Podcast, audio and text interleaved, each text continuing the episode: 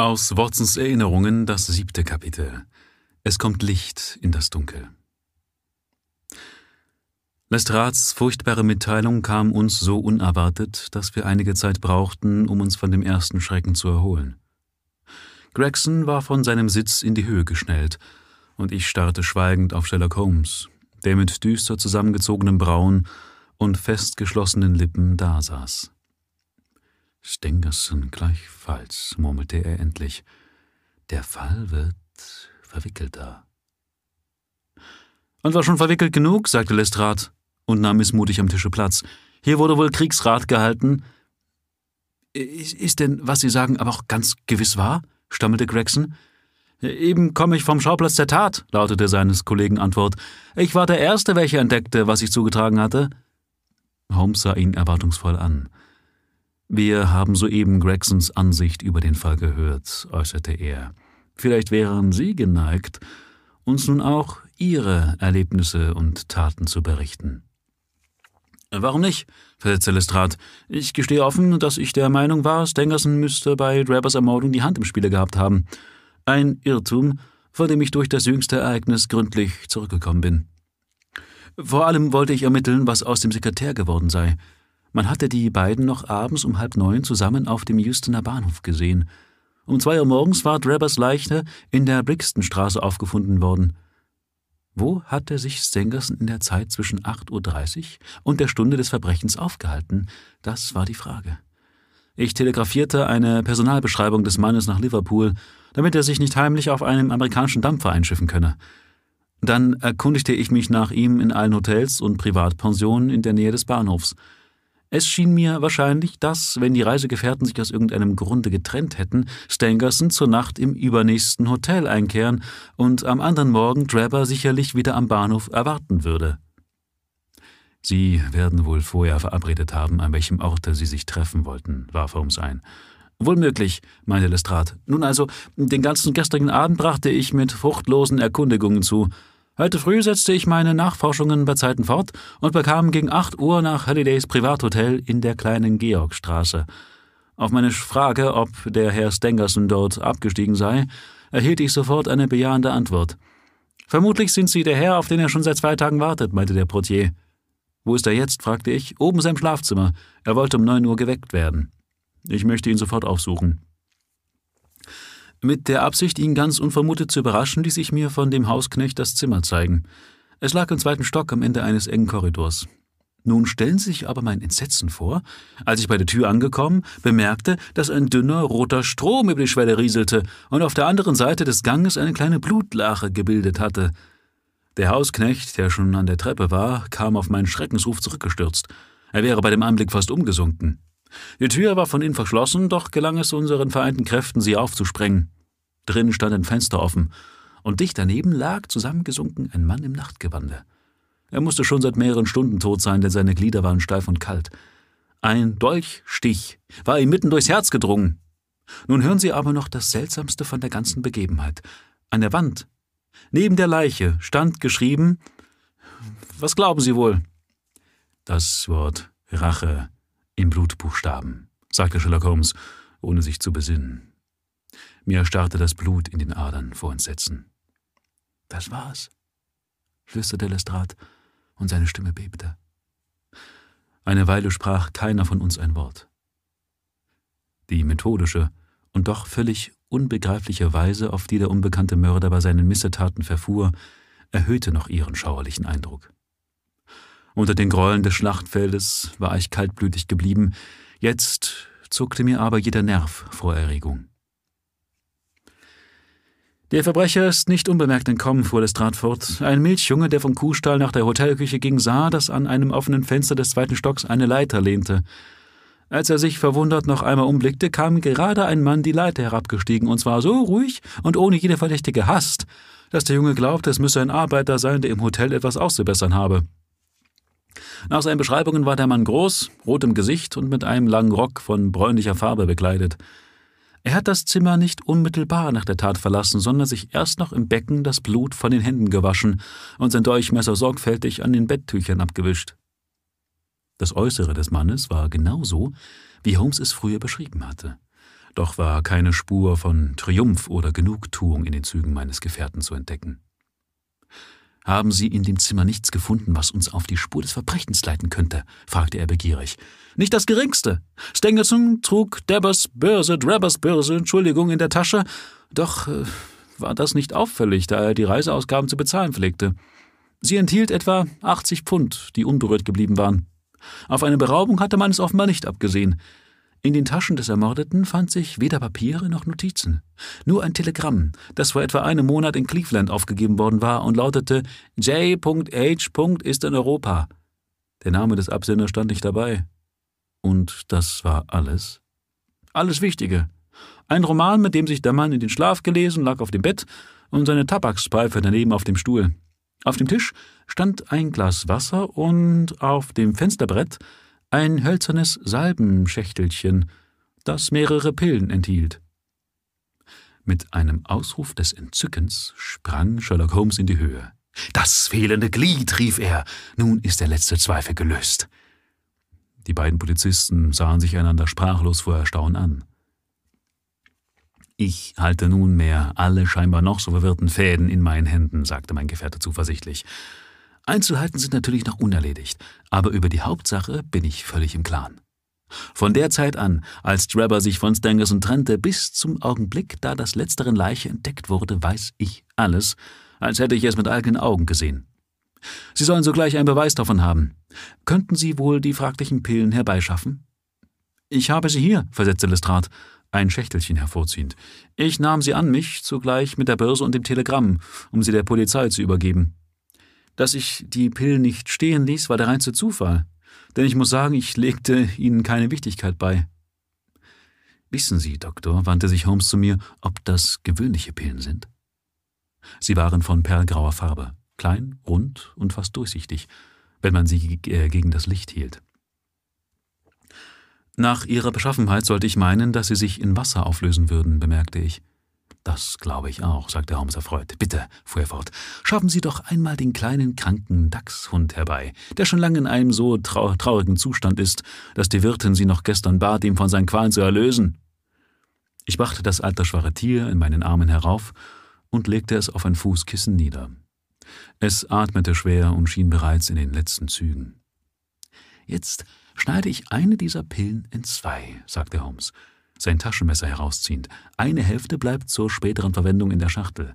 Die andere tue ich mit einem Teelöffel voll Wasser in dieses Weinglas. Sie sehen, der Doktor hat recht. Sie löst sich schon auf.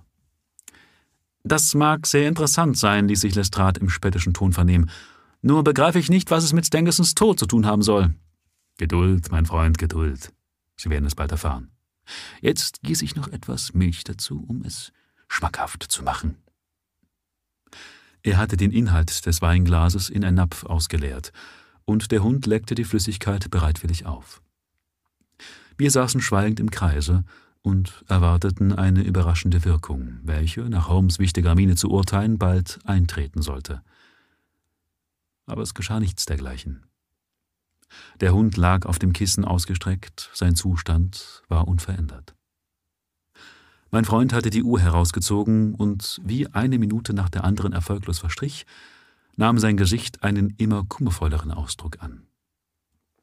Er presste die Lippen zusammen, trommelte mit den Fingern auf dem Tisch und verriet auf jede Weise die größte Ungeduld.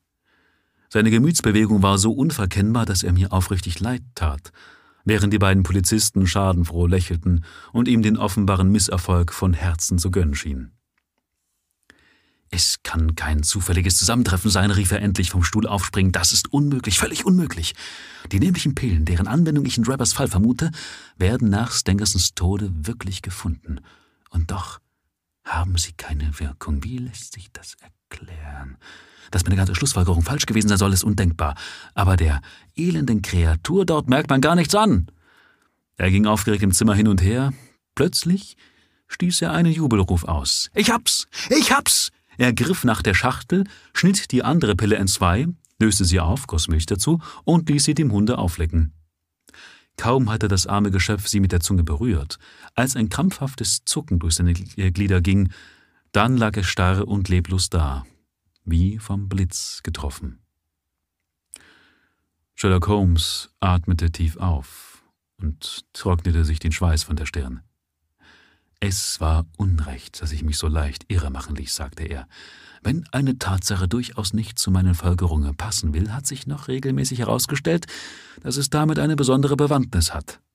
Eine der beiden Pillen enthielt das tödliche Gift, die andere war völlig unschädlich. Das hätte ich wissen müssen, bevor mir noch die Schachtel zu Gesicht kam. Wie seltsam mir auch seine letzte Behauptung klang, so lag doch der tote Hund als bester Beweis für ihre Richtigkeit vor uns. Ganz allmählich begann sich die Nebel zu zerstreuen, die mir das Verständnis verhüllten, und es dämmerte in mir eine Ahnung von dem Zusammenhang der Dinge. Das alles erscheint Ihnen nur deshalb so sonderbar, fuhr Holmes fort, weil Sie gleich zu Anfang die einzig richtige Spur, welche deutlich vorlag, nicht erkannt haben. Ich hatte das Glück, von vornherein darauf zu verfallen, und alle späteren Ereignisse haben nur dazu gedient, mich in meiner ursprünglichen Vermutung zu bestärken. Sie waren die logische Folge derselben. So kam es, dass alles, was den Fall in Ihren Augen verdunkelte, mir neues Licht brachte und meine Annahmen bestätigte. Außergewöhnliche Umstände bieten keineswegs immer die schwierigsten Rätsel. Vielmehr sind die scheinbar alltäglichsten Verbrechen oft am geheimnisvollsten, weil wir ohne besondere Anhaltspunkte zu keinen neuen Schlüssen gelangen können. Die Lösung unseres Falles würde sehr fraglich sein, wenn man den Leichnam einfach auf der Straße gefunden hätte. Die merkwürdigen Nebenumstände erschweren die Nachforschung nicht, im Gegenteil, sie erleichtern dieselbe. Gregson hatte der langen Auseinandersetzung mit wachsender Ungeduld zugehört. Endlich bezwang er sich nicht länger. Wir geben ja gern zu, Herr Holmes, sagte er, dass Sie ein ungewöhnlich schlauer Mensch sind und Ihr ganz besonderes Verfahren haben. Aber mit Theorien kommt man hier nicht weit. Es handelt sich darum, den Mörder festzunehmen. Was ich in dieser Tatsache, in dieser Sache getan habe, scheint sich als Missgriff herauszustellen, denn den zweiten Mord kann der junge Charpentier nicht begangen haben. Lestrade seinerseits glaubte jedem Stangerson nachspüren zu müssen, und auch er war augenscheinlich auf falscher Fährte. Nach ihren Winken und Andeutungen scheinen Sie mehr von der Sache zu wissen als wir. So gehen Sie doch einmal heraus mit der Sprache und sagen Sie uns, wer das Verbrechen begangen hat. Gregson hat ganz recht, nahm Lestrade das Wort. Wir haben uns bis jetzt beide vergeblich bemüht, dahinter zu kommen. Und wenn Sie wirklich, wie Sie behaupten, alle Beweise in den Händen haben, so hoffe ich, Sie werden nicht länger zögern, uns reinen Wein einzuschenken. Das Wichtigste scheint mir doch, den Mörder unschädlich zu machen, fiel ich ein, damit er nicht noch mehr Untaten begehen kann. So von allen Seiten gedrängt, schien Holmes unentschlossen, was er tun solle. Mit gerunzelten Brauen, den Kopf auf die Brust gesenkt, schritt er im Zimmer auf und ab, wie seine Gewohnheit war, wenn es eine große Entscheidung galt. Plötzlich blieb er uns gegenüber stehen. Es wird kein Mord mehr verübt werden, darüber können Sie außer Sorge sein, sagte er mit Bestimmtheit. Sie fragen mich nach dem Namen des Verbrechers, den kenne ich. Ja, was noch mehr ist, ich hoffe, in kürzester Frist ihn selbst in die Hände zu bekommen. Alle meine Vorkehrungen zu dem Zweck sind getroffen. Aber die Ausführung erfordert große Umsicht, denn wir haben es mit einem kühnen Menschen zu tun, der zum äußersten entschlossen ist. Auch fällt es ihm nicht an einem Gehilfen, der ebenso verschlagen ist wie er selbst. Davon habe ich Beweise. Solange der Mann nicht ahnt, dass man ihn beobachtet, ist es möglich, seiner habhaft zu werden. Schöpfte er aber auch nur den geringsten Argwohn, so würde er einen anderen Namen annehmen und unter den vier Millionen Einwohnern dieser großen Stadt spurlos verschwinden. Ich möchte Sie beide nicht kränken, doch scheint mir, dass die Polizei jenem Mann gegenüber machtlos ist. Ich habe sie deshalb auch nicht um ihre Hilfe angegangen und will lieber Tadel und Verantwortlichkeit allein tragen, wenn die Sache misslingt. Jedenfalls verspreche ich, Ihnen weiteres mitzuteilen, sobald ich überzeugt bin, dass meine Pläne nicht mehr gefährdet werden können. Die beiden Polizisten schienen durch diese Versicherung nicht sehr befriedigt und überhaupt wenig erbaut von dem abfälligen Urteil meines Gefährten. Gregson wurde rot bis zu den Schläfen und Lestrades Augen funkelten vor Ärger und Neugier. Sie fanden jedoch keine Zeit, ihrem Herzen Luft zu machen, denn in diesem Augenblick klopfte es an der Tür und der Häuptling der zerlumpten freiwilligen Schar, der junge Wiggins, erschien in höchst eigener, unansehnlicher Person. Ich wollte nur melden, Herr, sagte er, eine stramme Haltung annehmend, dass ich die Droschke gebracht habe. Sie hält unten. Bravo, rief Holmes beifällig. Er holte ein paar stählerne Handschellen aus der Kommodenschublade. Sehen Sie nur, wie die Feder zuschnappt. In einem Augenblick sitzen Sie fest. Warum führt man eigentlich diese Sorte nicht bei der Polizei ein? Das alte Muster erfüllt seine Zwecke gut genug, versetzte Lestrade. Die Hauptsache bleibt immer, den Mann zu haben, den man sie anlegen soll. Freilich, freilich, bestätigte Holmes lächelnd. Höre, Wiggins, bitte noch einmal den Droschenkutscher heraufzukommen. Er soll mir bei dem Gepäck behilflich sein. Es überraschte mich, dass mein Gefährte im Begriff schien, eine Reise anzutreten, denn er hatte davon nichts gegen mich erwähnt. Im Zimmer stand ein kleiner Handkoffer, den er jetzt hervorzog und zuzuschließen begann. Er war noch damit beschäftigt und kniete am Boden, als der Droschenkutscher eintrat.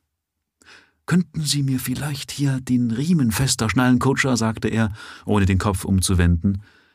Der Mensch trat verdrossen hinzu und streckte die Hände nach dem Riemen aus. Man vernahm einen scharfen, metallenen Klang, und im nächsten Augenblick sprang Sherlock Holmes rasch in die Höhe.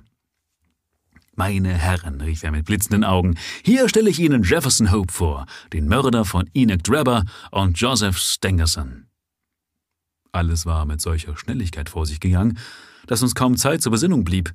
Doch erinnere ich mich deutlich an den triumphierenden Ausdruck in Holmes Blick und Ton und an des Kutschers verdutzte, ingrimmige Miene, mit der er die Handschellen betrachtete, welche ihn wie durch Zauberkunst gefesselt hielten. Wir standen starr wie Bildsäulen, aber nur einen Augenblick, denn plötzlich stieß der Gefangene einen Schrei wilder Wut aus, riss sich mit gewaltiger Kraft von Holmes los und rannte nach dem Fenster. Glas und Holzwerk brachten in tausend Splitter, brachen in tausend Splitter bei seinem mächtigen Anprall. Noch ehe er sich jedoch hinausstürzen konnte, sprangen Lestrade, Gregson und Holmes auf ihn, wie Jagdhunde auf ihre Beute. Er ward ins Zimmer zurückgezogen und nun entspann sich ein furchtbarer Kampf. Wieder und wieder gelang es ihm, uns alle vier abzuschütteln. Mit der Riesenstärke eines Wahnsinnigen wehrte er sich gegen seine Angreifer. Die zertrümmerten Fensterscheiben hatten ihm Gesicht und Hände schrecklich verletzt, aber der Blutverlust schwächte seine Widerstandskraft nicht. Erst als es Lestrade gelang, ihm von hinten die Hand in den Halskragen zu stecken und ihn fast zu erwürgen, sah er ein, dass jeder weitere Versuch, uns zu entrinnen, vergeblich sein würde. Der Sicherheit halber banden wir ihn noch an den Füßen und konnten nun erst wieder zu Atem kommen. Seine Droschke steht nach unten. Wir wollen uns sie gleich benützen, um ihn auf die Polizei zu bringen, sagte Sherlock Holmes. Und nun, meine Herren, fuhr er fort, bin ich bereit, alle Ihre Fragen zu beantworten. Mein kleines Geheimnis ist enthüllt, und Sie brauchen nicht zu fürchten, dass ich Ihnen die gewünschte Auskunft verweigere.